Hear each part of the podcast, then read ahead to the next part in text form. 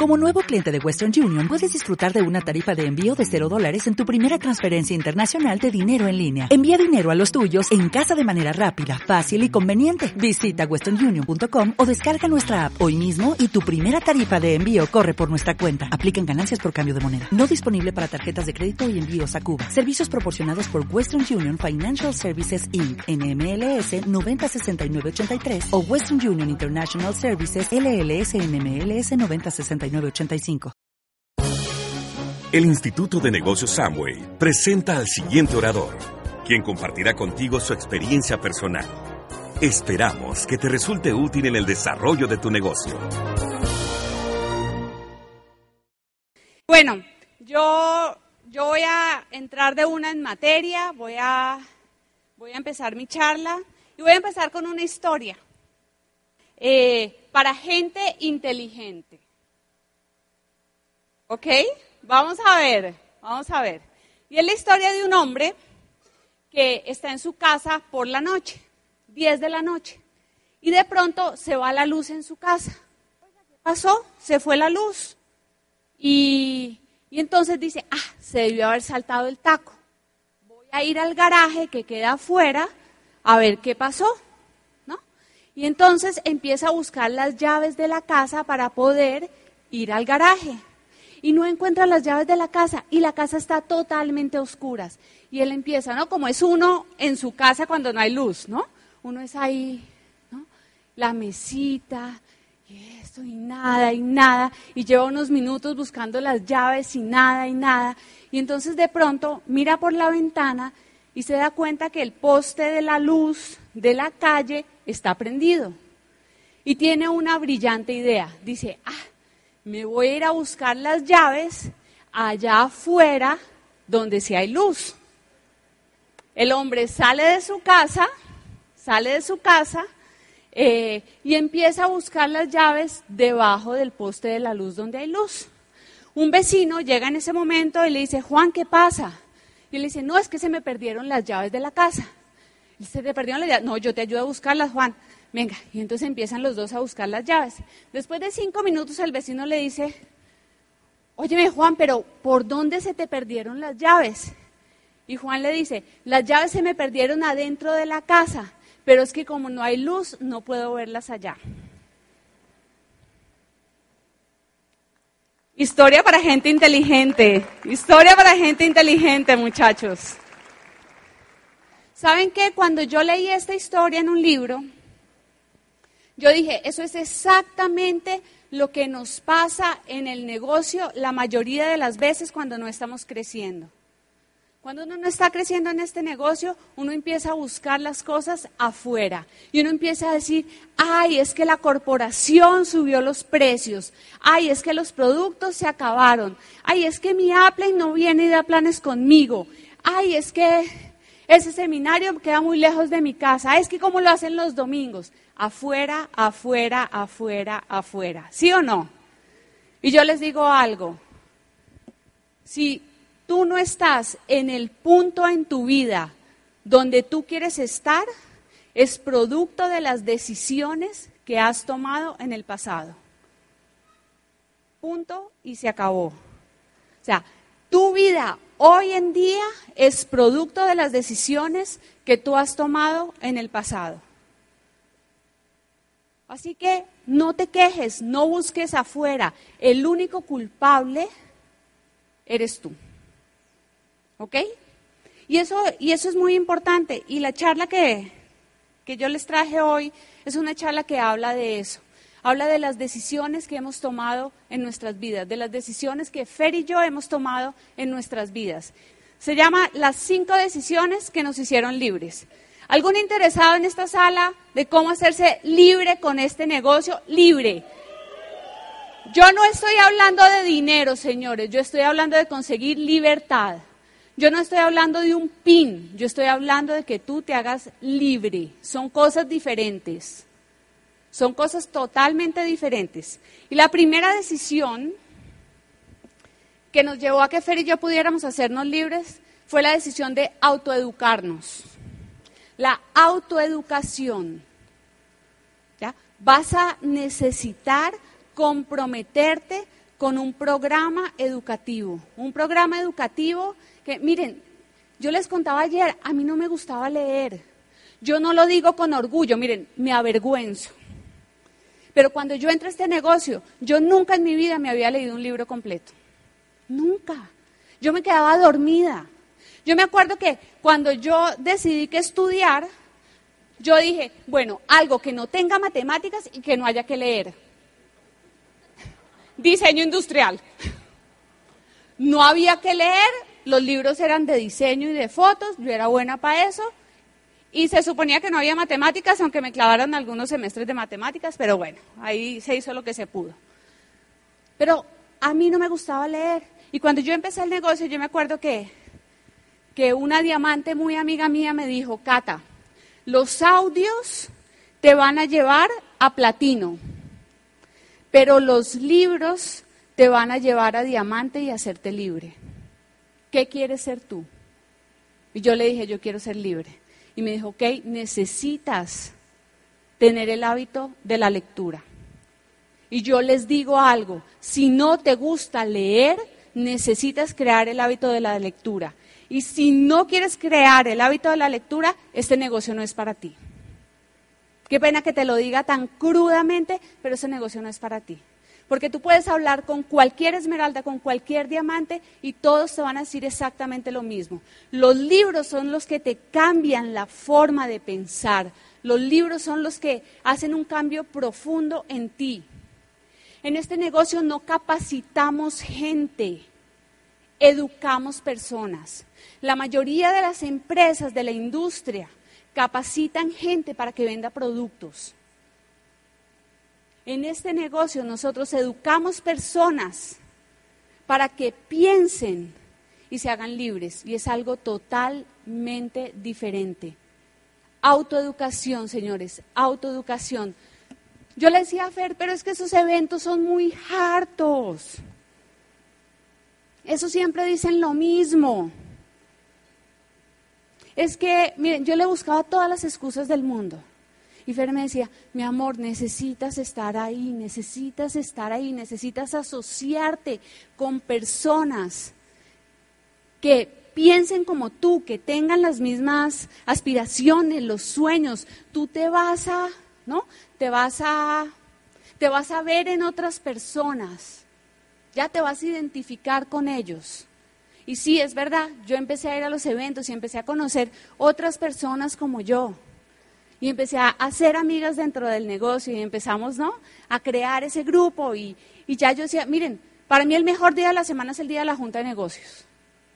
Es el mejor día de la semana, es el día más divertido, es el día que yo me voy a ver con mis amigos, es el día que yo me voy a ver con mis parces, es el día que salimos de la junta y nos vamos a comer todos juntos, es el mejor día de la semana. Si tú todavía no valoras ese día como el mejor día de la semana, todavía te falta entender en qué negocio estás. Así que necesitas amar los eventos, amar los eventos y amar el programa educativo. La segunda, gracias. La segunda decisión, muchachos, que nos llevó a hacernos libres fue aprender a manejar el dinero. Inteligencia financiera. Y hay mucha gente que me dice, no, no, no, eso, eso yo lo hago cuando califique diamante. Y yo le digo, mm, me parece que no es una decisión muy inteligente. Porque si tú no aprendes a manejar el dinero en lo pequeño, te va a ser muy difícil manejar el dinero en lo grande. Por eso a los que son papás, yo los invito a que les enseñen a sus hijos a manejar el dinero desde pequeños en las casas. Porque eso es algo que uno necesita aprender desde pequeño. En mi casa yo no lo aprendí desde pequeño. La verdad es que yo me casé con Fer y ahí fue que empecé a aprender cosas de inteligencia financiera. yo les cuento, les cuento una anécdota chiquita. Cuando Fer me propone matrimonio, ¿se acuerdan lo del anillo, la preocupación, todo esto? Un día me dice, bueno, mi amor, ven, antes de casarnos, ven, eh, tú y yo tenemos que hablar de dinero. Y yo, ¿qué qué? Miren, en mi casa estaba mal visto hablar de dinero. Era, era, era tema tabú, ¿no? Y, Y yo le digo, pero ¿por qué? Bueno, pues hablemos de dinero. Y entonces me dice, ok, ¿qué deudas tienes tú? Y yo, este man tan descarado, pero ¿qué tal? No, yo, yo no, yo no tengo ninguna deuda. O sea, no tengo en qué caerme muerta, pero no tengo ninguna deuda. O sea, yo trabajo y, y me dijo, ajá, y esa tarjeta de crédito que sacas por ahí, yo, pilas, man. O sea, métase con lo que sea menos con mi tarjeta de crédito. Cuando yo tenía 16 años, mi mamá me dio una tarjeta de crédito amparada. Y era mi mayor tesoro. Porque ¿qué hace uno con las tarjetas de crédito? Se compra lo que uno no puede pagar. ¿Sí o no? Comentario para gente inteligente. Comentario para gente inteligente. Sí, señores. La mayoría de las personas usan las tarjetas de crédito para comprar lo que no pueden pagar. Y eso hacía yo con mi tarjeta de crédito. Y tampoco sabía yo de la parte de cómo se manejaba el dinero y cómo funcionaba el dinero en el mundo, que entonces yo veía unas botas. Amo los zapatos. Y entonces yo decía, esas botas cuestan 100 mil pesos. 120 mil para que sea fácil y no me hagan pasar penas acá. 120 mil pesos. Y yo decía, ah, buenísimo, pues la paso a 12 cuotas y pago 10 mil pesos al mes. ¿Quién está de acuerdo con esa cuenta? Ay, la mayoría están de acuerdo con ella, la mayoría están ahí quietos diciendo, pues sí, ¿no? Entonces Fer me dice, no, mi vida, hay algo que se llama interés compuesto. Y me explica el interés compuesto. Y yo digo, Dios mío, ¿uno por qué no le enseñan eso en el colegio en vez de esa pendeja de fraccionarios, álgebra, todas esas cosas? No le debían enseñar esas cosas que son verdaderamente importantes. Y entonces Fer toma mi tarjeta de crédito y la corta. Miren, casi le devuelvo el anillo. Casi le devuelvo el anillo. Yo dije, Dios mío. Al otro día fuimos al banco, me hizo pagar lo que debíamos del banco y me dijo, vas a volver a tener una tarjeta de crédito cuando entiendas que una tarjeta de crédito es un método de pago, no de financiación. No veo a nadie tomando notas. De aquí para allá no. vale muchachos, inteligencia financiera. Pero ustedes necesitan hacer un trabajo consciente en inteligencia financiera. Tercer punto, señores. Fer y yo decidimos trabajar en nuestra actitud. Decidimos cuidar nuestra actitud. Tener una actitud positiva y tener una actitud proactiva. O sea, dejar de quejarnos. Dejar de quejarnos. En nuestra casa nadie se queja porque nosotros decimos, cualquier cosa que pase en nuestro negocio o en nuestra vida es culpa de nosotros, de absolutamente nadie más. Es culpa nuestra. Así que cuidamos nuestra actitud. ¿Cómo cuidamos nuestra actitud, señores? Día a día. Yo me acuerdo que Sergio y Charo, una vez en un seminario, no me acuerdo cuál de los dos, decía que la actitud se va, ¿cómo es? Que la actitud es como el baño, hay que hacerlo todos los días. ¿No? O sea, la actitud es algo que se pierde a toda. ¿Ya? Así que tú tienes que tomar una decisión diaria de cuidar tu, actitud. ¿Sabes qué? No hace falta que te veas tres noticieros al día. No hace falta. No hace falta que andes conectado las noticias ni esas cosas. Esas cosas te quitan energía. Así que cuida tu actitud libros, libros, libros, libros, audios, eso te va a ayudar. Cuando tú te vayas a dar un plan, óyete un buen audio antes de, dar ese plan. O sea, tú vas a ver que uno llega con otra energía, con... O sea, es que, es que hay audios que lo llenan a uno, ¿sí o no? Hay audios que nosotros tenemos que decimos, sí, o sea, me oigo este audio de auspicio a quien sea. Así que cuida tu actitud. Cuarto punto, tener metas. Mira, si tú quieres hacerte libre en la vida, tú necesitas tener metas y tener metas en todas las áreas de tu vida. Tú necesitas tener metas como pareja, del tiempo que pasas con tu pareja, del tiempo que pasas con tus hijos, si tienes hijos. Necesitas tener metas en tu parte física. No, porque ¿quién cree que los diamantes vivimos bien? Vivimos muy bien, ¿sí o no? Y uno, ustedes se imaginan uno llegar a diamante y todo enfermo, todo desbaratado. No, o sea, hay que cuidarse desde ya para disfrutar bien la vida. Tengan metas en su negocio, trabajen su negocio, como, como les decíamos esta mañana, semana a semana, junta a junta, seminario a seminario, convención a convención. Si alguien no tiene meta, señores, no va para ninguna parte, en serio, no va para ninguna parte. Nosotros trabajamos metas en todas las áreas de nuestra vida, trabajamos metas en la parte financiera. A veces la gente se me acerca ahora que, vivimos en Barcelona y, cuando venimos y me dice, ay, pero ustedes tan locos que se fueron así. Y yo le digo, no, mi corazón, yo llevo 10 años planeando esta ida. 10 años. Diez años convenciendo a Fer de que viviéramos en otro país. Y entonces íbamos a cada ciudad del mundo, ¿se acuerdan del video que vieron ayer? Íbamos a cada ciudad del mundo y yo le decía, mi amor, ¿tú te imaginas tú y yo acá, viviendo el mar, la montaña? Y él me decía, mmm, esta no me gusta mucho. Y yo, bueno, esta no es. Y así, así. 250, 300 ciudades en el mundo, hasta que encontramos la que era. Y en, miren, eso fue finales del 2014, un día me sienta Fer a mí y me dice, ok, mi amor, ya hemos cumplido las metas que nos habíamos puesto.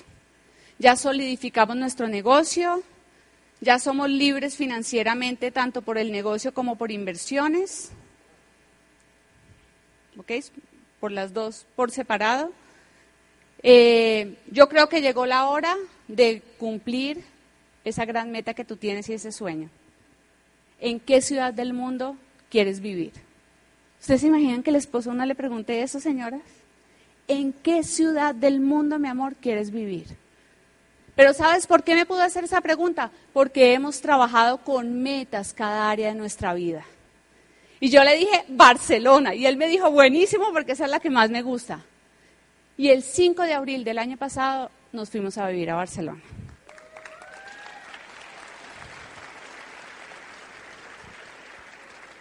Pero no fue de la noche a la mañana. Necesitas trabajarlo.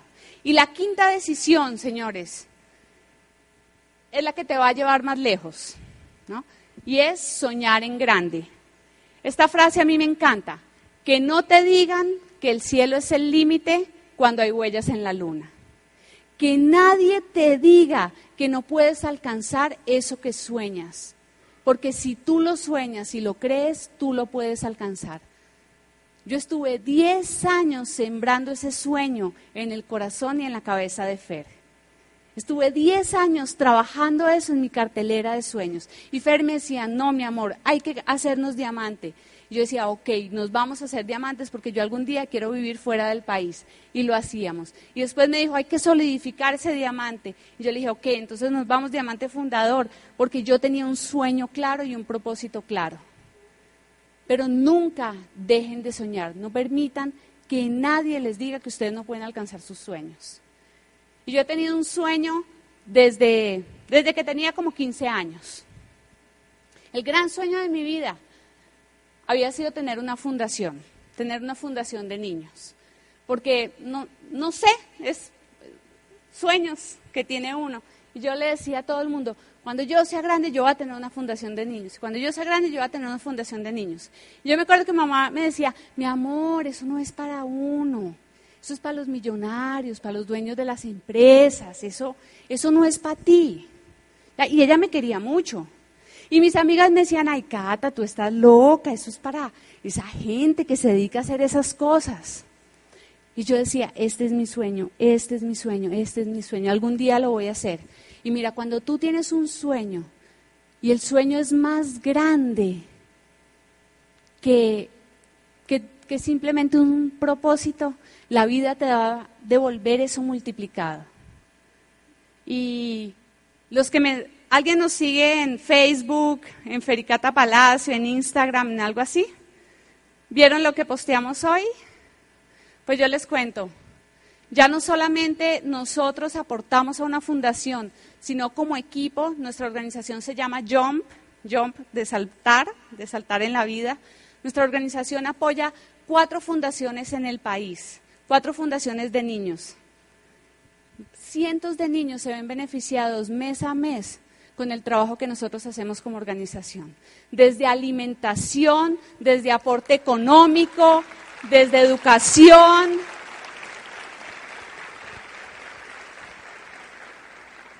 Estamos montando ahora un proyecto de bibliotecas, de libros, para que los niños estos niños que están abandonados, que, vienen de unas situaciones muy complicadas, empiecen a leer desde los 8, desde los 10 años, la magia de pensar en grande, cómo ganar amigos. Y vamos a instalar, yo tengo el sueño de instalar miles de esas bibliotecas por todo el país y que empecemos a cambiar la mente de estos niños y les digamos que sí se puede soñar y que sí pueden alcanzar lo que ellos quieren. Señores, así que no tengo una fundación.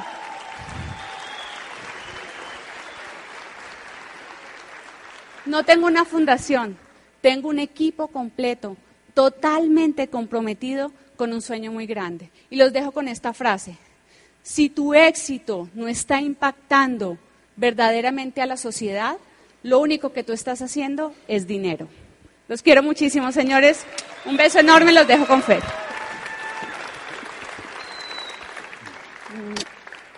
Bueno, muy bien. Pues yo quiero empezar dando gracias, dando gracias por la oportunidad de de estar acá con ustedes. Nada nos gusta más, eh, sobre todo ahora que estamos afuera, que, que venir a casa y compartir con, con, la gente que más amamos, que es la gente de este negocio, la gente que tiene esperanza, la gente que ve un futuro mejor. Y realmente nosotros, eh, como decía ayer, crecimos dentro de este negocio y pues nos encanta estar acá con ustedes. Agradecer a todos sus diamantes por la confianza, por invitarnos a pues, ¿no? tantos grandes de este negocio que sabemos que tienen aquí equipos excelentes. Agradecer a, a, todos sus líderes, ¿no? Ya le dieron un aplauso a todos sus platinos, a sus esmeraldas, a sus diamantes. Y a la cuenta, a la cuenta de tres, a la cuenta de tres, usted va a gritar el nombre de su diamante, ¿vale? Uno, dos, tres. ¡Pinto! Bueno, entonces más tarde usted lo llama y le cuenta que aquí estuvimos hablando de él, ¿vale? Pues vamos a hablar un poquito de, lo que está pasando, de la, de la economía, de los cambios, de lo que estamos viendo. Y yo voy a entrar de una al tema que es el tema del empleo. Porque llevamos años, ¿no? Yo me acuerdo hace 20 años que voy a cumplir este año en el negocio, ir a hablar con, con los compañeros de trabajo y hablarles sobre que el empleo era peligroso y que había que emprender, etcétera. Y la mayoría en esa época, ¿qué decía? Hace 20 años. Decían, no, yo estoy bien, yo no necesito de eso, etcétera. Eso fue cambiando, ¿no? Con el tiempo. Ahora la gente tiene un empleo y sabe que se le va a acabar. Pero lo que no hemos llegado a entender todavía, y yo espero que usted entienda hoy, es que no solo el empleo se le va a acabar a usted, sino que el empleo se va a acabar, punto. En los próximos 10 a 15 años, la mayoría de los trabajos o empleos o ocupaciones que hoy existen no van a existir o van a estar profundamente transformados. Yo me acuerdo hace unos años, uno iba al aeropuerto y ¿quién le entregaba a uno los tiquetes de avión? Una señorita, una persona. Hoy uno va y lo que se encuentra son máquinas. Y eso, ya ni las máquinas las usa uno. Uno usa el celular. Esto es una máquina que queda al lado de nuestra casa en Barcelona y es una máquina que vende café y usted en ese cajero que sale ahí, usted dice qué tipo de café quiere y hay un robot por dentro y se lo escoge y se lo saca. Esta es la empleada de servicio de Cata. No llama y ni dice que está enferma, no se embaraza. Usted la puede poner a trabajar 24 horas. Cuando se cansa, va y mete la colita ahí en una cosa, se carga y vuelve y sale, ¿no? Es increíble. Nelson y Jennifer la conocen. Estos son los cajeros de los supermercados donde yo vivo. No hay gente, hay máquinas. Y usted llega y con un lector usted va poniendo todo ahí y lo echa usted en su bolsita, nadie le empaca. Y donde antes había gente, ahora hay máquinas. Yo me acuerdo cuando salió lo de las máquinas de los tiquetes de avión en Estados Unidos, que uno lo veía allá, ¿no? en los viajes que hacía y decía, hmm, ¿cuándo llegará eso a Colombia? Y en un par de años ya estaba acá. Cada vez los cambios llegan más rápido. El mundo cada vez se mueve más rápido.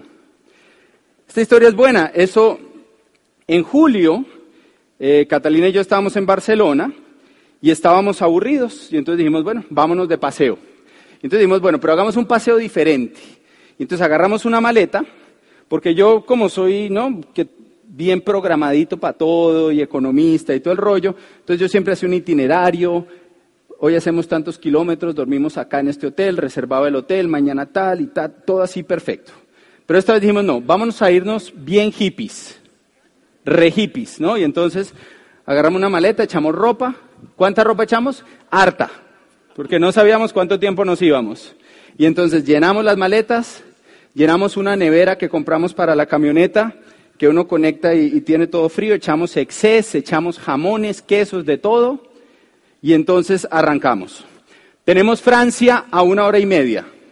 Entonces, chun, Francia, hora y media, nos metimos a Francia, y ya eran como las nueve de la noche, nos bañamos en un lago, ¿no?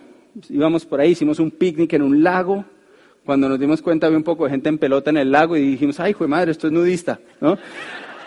Después seguimos y eran como esos franceses se empelotan por todo, no es sino que vean el sol y se empelotan, es, es increíble. Y entonces, ¿hay franceses por acá? Sí, tranquilos, mantenga su ropita puesta, ¿no? Y eran las nueve de la noche ese día, y entonces Cata me dice, uy, ya, ya está como bien, ¿no? Vámonos a dormir. Y yo, listo, saca la aplicación, pa, pa, pa, el móvil, hotel. Y entonces, ¡pum! Y salió de esa habitación. ¿Cómo la ven? ¿Muy hippie? Está bien, ¿no? Y entonces dijimos, bueno, pues se ve bien, pero es que nos despistaba algo y es que era muy barata. Para que usted se dé una idea, costaba como 50 euros y una habitación similar costaba como 140. Y uno como es colombiano, pues desconfía de todo, ¿sí o no? Pero era cerca, entonces dijimos, bueno, vamos a ver, a ver qué tal. Y entonces llegamos al hotel, pa, pa, pa. Y oh sorpresa, cuando llegamos al hotel nos encontramos esto. Una máquina. No había recepción. Usted llegaba y se paraba ahí, escuchaba la pantalla para su idioma, escogía el tipo de habitación que quería, metía la tarjeta de crédito y por el huequito ese le botaba un código. Y usted con ese código entraba al hotel y entraba a su habitación. Dormimos ahí y no vimos a nadie. Y alguien me decía, uy, pero qué impersonal eso. Y yo le decía, a ver, papá, la habitación 50 euros, la otra 140. ¿Usted no prefiere ahorrarse los 90 euros y personalizar con su esposa? ¿Sí o no? Pues obvio, ¿no? Obvio. Este fue otro hotel, también nos quedamos ahí, también automático, todo automático. Y nos pusimos a investigar, pues resulta que ya los botones están desapareciendo por robots. Estos son máquinas que guardan el equipaje en diferentes hoteles. Y esta fue buenísima. Estamos en Génova, en Italia, donde nació Cristóbal Colón. Y entonces estamos ahí y, estamos con un diamante italiano, con Máximo de Alberto, y nos dice, vamos a almorzar. Entonces salimos con él a almorzar y vamos pasando y pasamos así de largo por esto y de pronto yo, ¿y eso qué fue? Y entonces me devuelvo, pa, pa, pa, y lo miro y entro. Y pues era un restaurante, pero no había gente. Todo era, era ristomático, ¿no? Un restaurante automático. Entonces usted entraba y había una máquina de ensaladas, una de bebidas, una de postres, y esta era la que bueno, la carta era muy buena, había lasañas, pastas, ensaladas, era una variedad, la salsa que usted quisiera, y esta máquina le cocinaba todo lo caliente, y usted por el huequito de arriba le metía su tarjeta de crédito y por abajo le escupía su almuerzo. Y no había nadie. Estos son los McDonald's. Ya no hay gente. Donde había gente, ahora hay máquinas. ¿Alguien trabaja en un restaurante? Sí. Perdón. Este es otro restaurante de comidas rápidas allá, bastante conocido, y vea que ni siquiera hay gente adentro. No solo los cajeros, la comida la cocinan máquinas. Y usted ahí pensando, no, mi empleo es seguro. Meseros. A mí me gusta la mesa, se le tiene. Tu próximo compañero de trabajo puede que sea un robot. Y le digo algo, si llega el día en que su compañero de trabajo es un robot, adivine quién es el próximo. Y entonces hay gente que me ha dicho, no, bueno, pero eso es para, pues para trabajos, ¿no? De, de, pero es gente que no se ha especializado y no ha estudiado y son trabajos de carga y no sé qué. Entonces yo me voy a poner a estudiar y me voy a volver especialista en algo y a desarrollar así un intelecto gigantesco. Pues vea, ELI, el programa informático que quiere suplir a los psicólogos. ¿Alguien estudia psicología?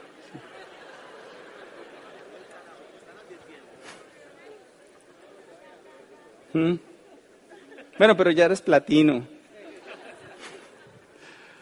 Es increíble. Están creando un software que se llama Watson. Watson nace de la supercomputadora que venció a los campeones de ajedrez. Es más inteligente que los campeones de ajedrez. Y Watson es un médico y está alimentado con la historia de millones y millones de pacientes y miles y cientos de miles de médicos y doctores que alimentan esa supercomputadora que es un doctor. Cuando usted va al médico, el médico lo mira a usted, se fija en dos o tres síntomas, descarta todo lo demás inconscientemente y le da su opinión basado en su experiencia. Usted no sabe si ese médico tuvo un mal día, si peleó con la esposa, si anoche se fue de rumba, uno no tiene ni idea, ¿cierto? Le da una opinión limitada, pero cuando es una supercomputadora alimentada por millones y millones y millones, no descarta nada. ¿Usted quién cree que le da un diagnóstico más acertado? Watson. Pero es que si no entendemos el mundo en el que estamos viviendo y lo que va a pasar en los próximos 10 o 15 años, seguimos tomando decisiones incorrectas.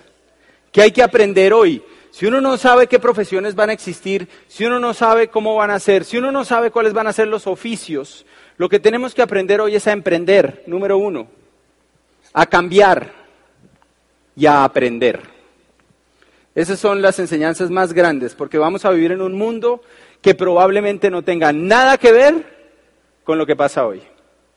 La próxima gran, gran revolución mundial van a ser las impresoras 3D y la gente en sus casas va a empezar a imprimir productos.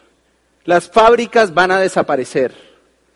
Usted va a comprar diseños en Zara, en, las tiendas le van a vender el diseño. Y usted va a descargar el diseño, se lo va a conectar a su, a su impresora 3D. Y su impresora 3D, vamos a comprar cartuchos de tela, de lo que sea. Y su impresora 3D le va a hacer la ropa. Su impresora 3D le va a hacer comida. Vamos a bajar las recetas. Su impresora 3D le va a hacer el LOC. Y los productos que usamos. El mundo que viene es un mundo que no nos imaginamos. Pero emprender, y afortunadamente estamos con una compañía que siempre va adelante ¿Entiende? Adivine quién va a vender los mejores cartuchos de impresoras 3D. ¿Quién va a ser los primeros cartuchos biodegradables? Estamos con, con, la vanguardia, ¿me entiende? Pero tenemos que entender el mundo que nos toca vivir. Sigamos con la presentación. Ahora, la clave está acá. En el año 67, creo que fue, Kennedy dio un discurso y en ese discurso dijo cómo la palabra crisis en chino realmente era la unión de dos caracteres, uno que significa peligro y el otro que significa oportunidad. ¿El empleo está en crisis? Sí. ¿Las pensiones están en crisis? Sí. ¿El sector salud está en crisis? También. ¿El agrícola? También. ¿La educación? Todo está en crisis. ¿Por qué? Porque esos sistemas fueron creados en otra época en que las condiciones eran diferentes. Entonces, lo interesante es entender esto. Según Kennedy, para los chinos, crisis no es ni bueno ni malo.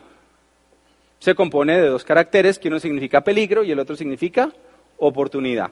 O sea que la crisis para usted va a ser buena o mala, depende de qué lado de esa palabra usted se pare. Si usted quiere, tiene 20 años y quiere llegar a jubilarse como mesero, después de lo que acabamos de ver, o como conductor de ambulancia, ¿de qué lado de la palabra va a estar? Peligro.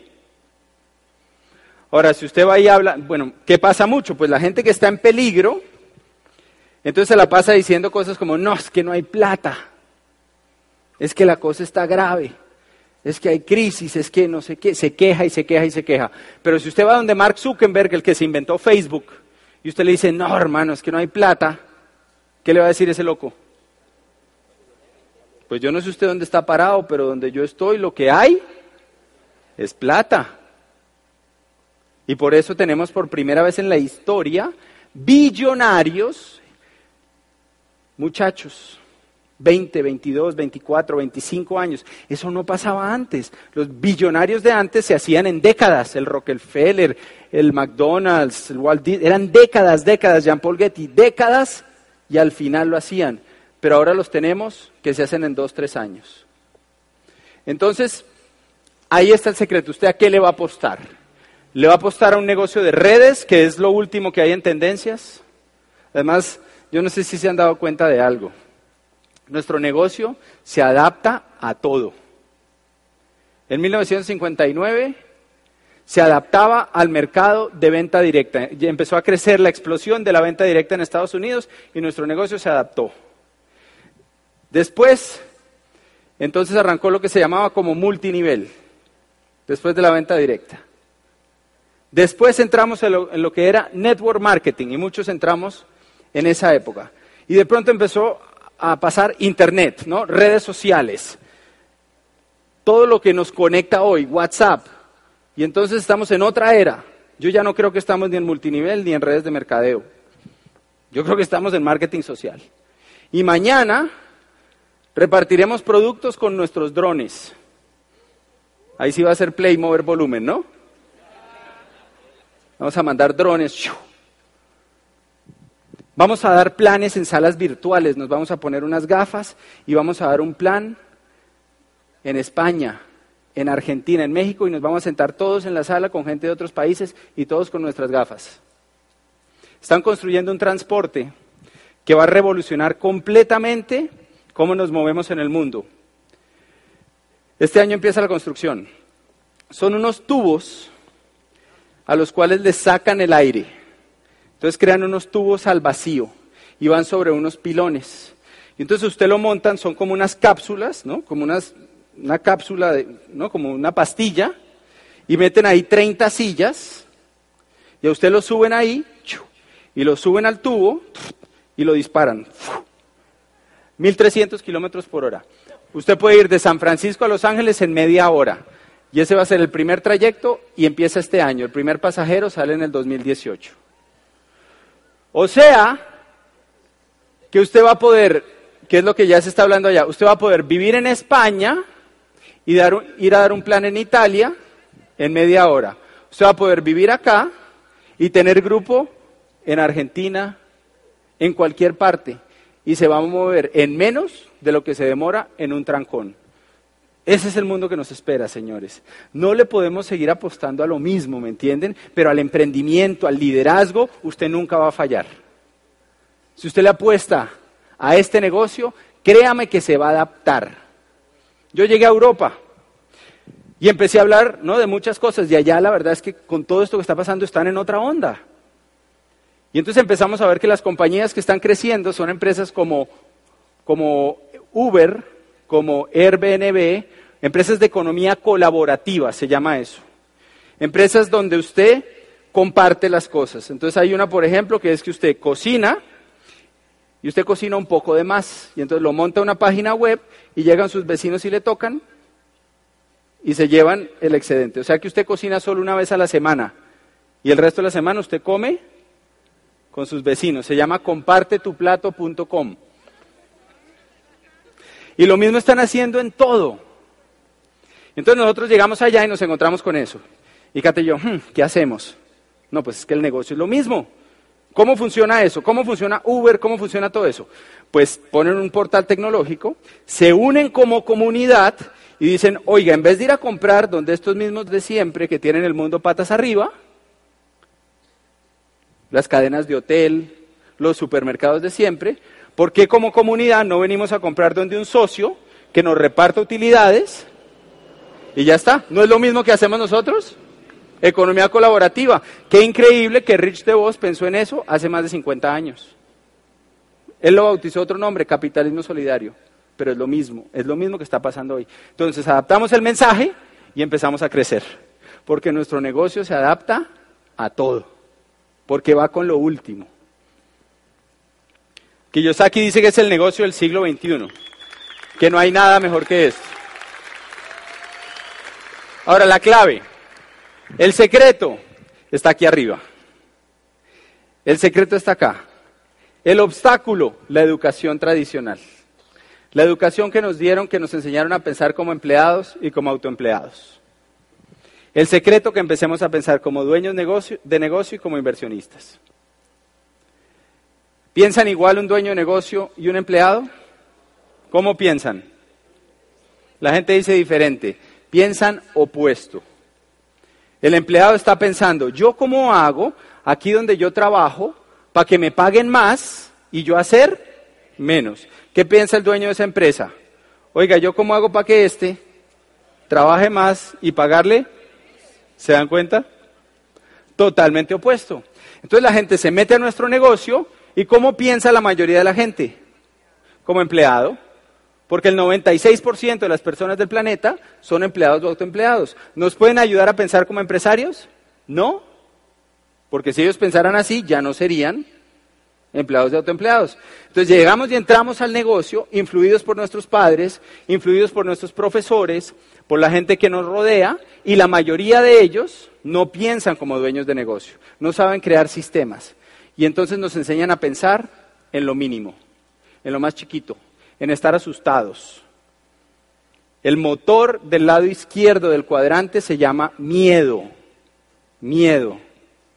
¿Cómo se sentía usted cuando había examen en el colegio?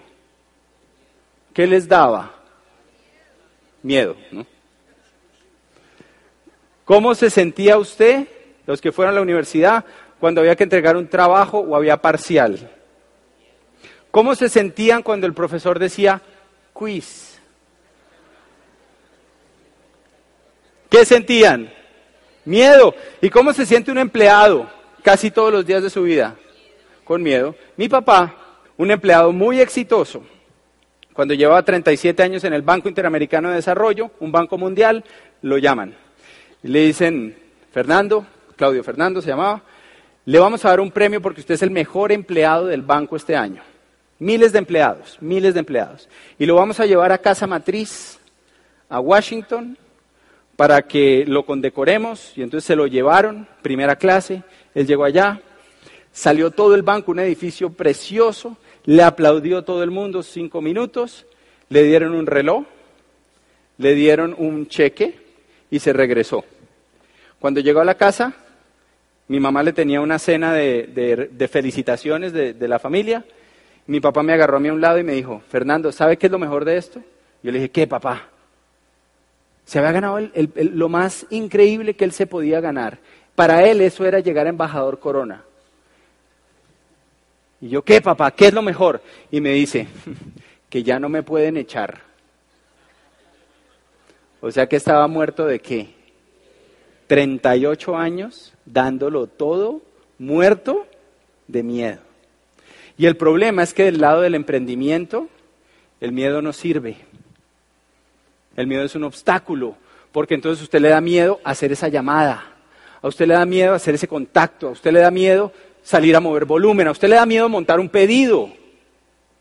Y la gente hace preguntas tontas cuando se mete al negocio, yo las hice todas, pero nos metemos y como pensamos como empleado, entonces preguntamos, ¿y cuánto es lo mínimo que hay que hacer? ¿Cuánto es el pedido mínimo? No, no, pero lo mínimo, mínimo, mínimo, mínimo. Pregunta, ¿usted cree que un dueño de negocio se pasa pensando en lo mínimo? No, usted se imagina los, la junta directiva de Coca-Cola de Bavaria pensando, ¿y cómo hacemos lo mínimo, mínimo, mínimo? Hello. ¿En qué está pensando un empresario? Oiga, ¿cómo hacemos lo máximo? ¿Cómo potencializamos esto? ¿Cómo hacemos para crecer? ¿Cómo hacemos para hacer más volumen? ¿Qué nos inventamos? ¿Qué estrategias sacamos? Necesitamos lo máximo. Cuando usted empieza a pensar en lo máximo, usted va a tener resultados. Le quedan 40 días para lograr lo máximo que usted logre este año fiscal. Salga a pensar en grande. Deje de pensar en lo mínimo. Porque si no le va a pasar como tanta gente en este negocio, que se mete al negocio. Yo tengo gente que firmó conmigo hace 20 años y no ha calificado. Algunos debajo tienen diamantes abajo y no califican ellos. ¿Por qué? Porque siguen pensando en hacer lo mínimo. Entonces la clave está acá, señores. La clave está en que usted entienda que tiene un negocio que siempre va a estar ahí para usted, que usted tiene todo el potencial, que nunca ha existido una mejor época en la vida, pero que usted tiene que jugársela. Usted tiene que salir a ganar. Ese es el secreto. Entonces, este libro habla de, al que le gustó lo de las impresoras 3D y lo de Watson, todo eso está ahí. Dice algo que fue lo que a mí más me gustó y habla de los billonarios de hoy. Casi todos los grandes ricos de hoy viven en un espacio que no es grande, que se llama Silicon Valley en Estados Unidos. Hay que dar Google, hay que dar Twitter, hay que dar Apple, hay que dar Facebook, hay que dar las empresas más valiosas del mundo hoy. Mire lo que dice en su libro. Dice, la gente de Silicon Valley y los millonarios de hoy en día no se vanaglorian ni de las casas que tienen, ni de los carros que tienen, ni de todo lo que han construido, ni lo que han hecho. Esos son los millonarios del siglo pasado. Los millonarios de hoy se vanaglorian de cuántas veces han fracasado. De lo que hablan en los cócteles los multimillonarios de Silicon Valley, los dueños de las empresas más grandes del mundo, es de cuántas veces se quebraron y se levantaron. De eso es de lo que hablan. ¿Se dan cuenta cómo una educación que nos lleva al miedo no puede funcionar hoy en día? Los grandes millonarios no tienen miedo a eso. Saben que van a perder. Saben que van a dar planes y les van a decir que no. Saben que va a haber gente que se va a salir del negocio. Saben que va a haber gente que no lo va a ver. Pero eso no los detiene. Eso les da gasolina. Eso es lo que más los motiva. Entonces, si usted quiere triunfar hoy, juéguesela, hermano, juéguesela. Así como se la jugó la selección Colombia en el Mundial, que nos sentimos todos orgullosos.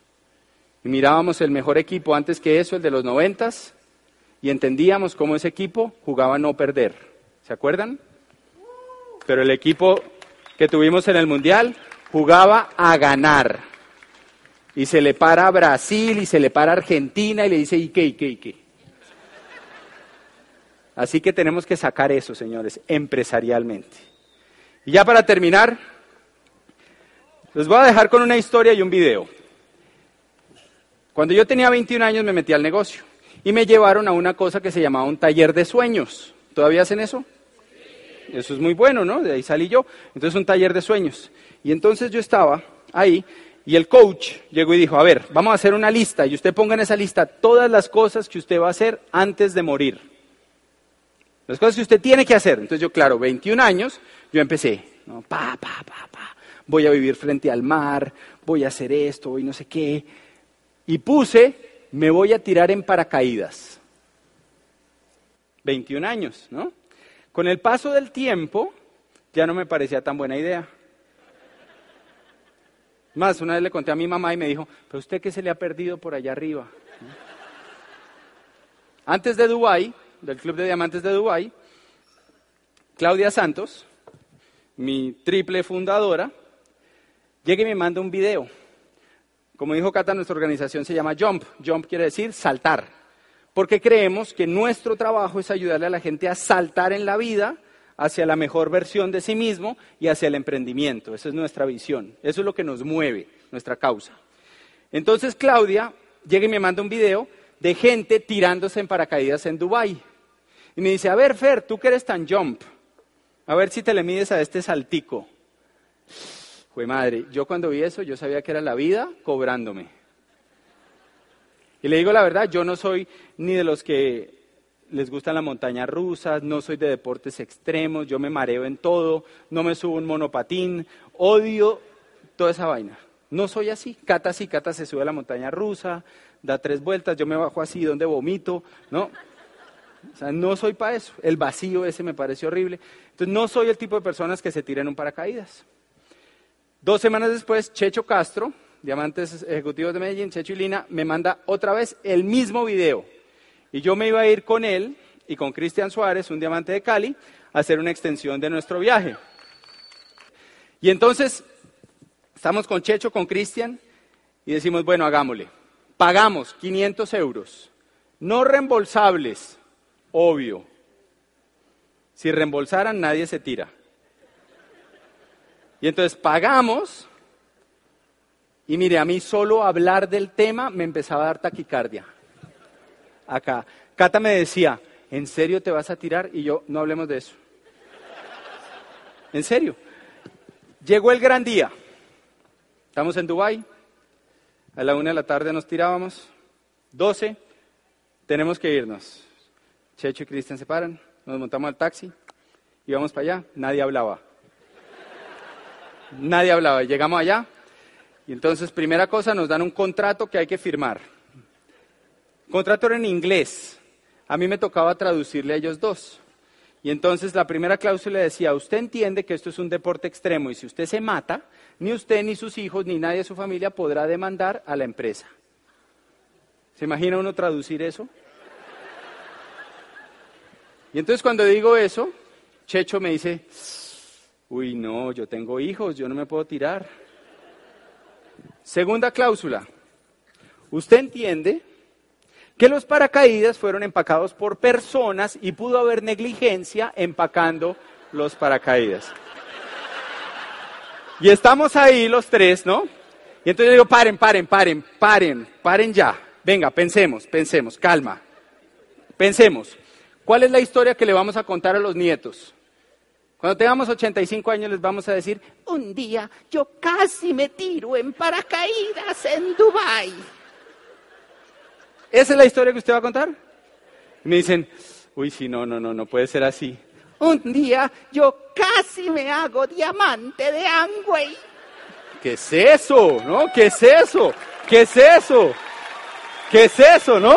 Y entonces, dicen, no, bueno, hagámosle, hagámosle. ¡Pum! ¿No será que lo que necesita tu familia es que tú, sintiendo miedo, igual, saltes? El Instituto de Negocios Samway agradece tu atención. Esperamos que esta presentación te ayude a lograr el éxito que soñaste.